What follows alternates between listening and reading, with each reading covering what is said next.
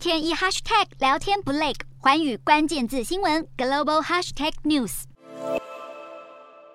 根据港媒《星岛日报》的消息指出，中国国家主席习近平计划本周四跟五，也就是六月三十号跟七月一号到香港出席活动。三十号晚间，习近平会返回深圳过夜，不会留在香港。尽管所有消息都采取留有余地的保留态度，官方随时可以改变行程安排，但习近平亲自访港，在时事观察家眼中有几个用意。首先，在港版国安法跟疫情冲击之下，香港的投资市场崩盘，金融业精英出走。二零二二年三月初，就有五万三千多人离开香港。这一回，习近平亲自访港。并且在国际媒体前曝光，这代表着中国当局对香港的信心和支持不会对香港经济进行破坏，可能有助于挽救外资在香港投资的信心。再加上北京当局一直形容香港为境外地区，疫情两年多以来都没有离开境内的习近平，如果这一次愿意跨境赴港，可能代表他对掌权已经充满信心，不害怕离开北京。